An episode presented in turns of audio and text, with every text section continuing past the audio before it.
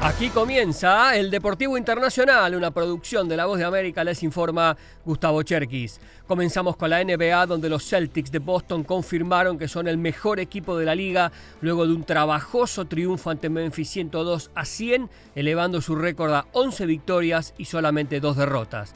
En otro partido, con un LeBron James brillante que marcó 37 puntos, 7 rebotes y 8 asistencias, los Lakers de Los Ángeles le ganaron 105 a 104 a Rockets de Houston.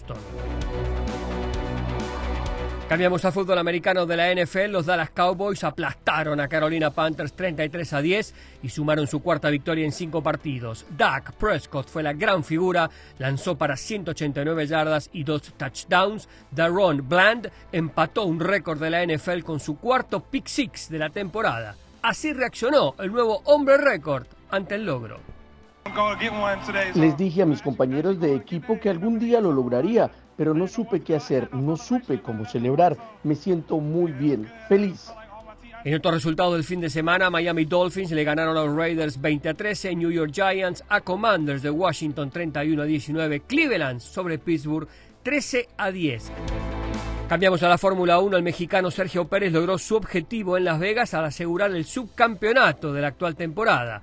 El compañero de Pérez, Max Verstappen, se llevó el triunfo de la carrera número 20 de la temporada. Una carrera un poco accidentada porque el Gran Premio de Las Vegas se enfrenta ahora una demanda en nombre de las 35.000 personas que compraron boletos para la sesión de práctica del jueves que se canceló cuando el Ferrari de Carlos Sainz sufrió daños por una tapa de drenaje suelta y los espectadores debieron ser evacuados. En tenis, Novak Djokovic se quedó con el torneo de maestros que se jugó en Turín, Italia. Le ganó la final con doble 6-3 al local Yannick Sinner. El serbio es así el tenista de mayor cantidad de torneos de maestros ganados con 7. Roger Federer se quedó con 6.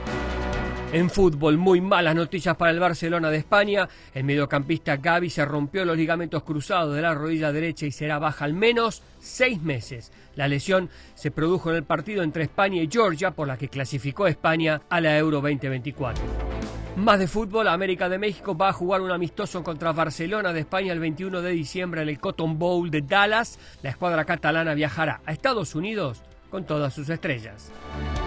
Y en el Mundial Juvenil Sub-17 que se juega en Indonesia, ya están los clasificados a octavos de final. De los nuestros siguen adelante Estados Unidos que va a enfrentar mañana a Alemania, México que se cruzará con Malí y Argentina que enfrentará a Venezuela. Esta madrugada Ecuador se quedó afuera al caer 3 a 1 frente a Brasil.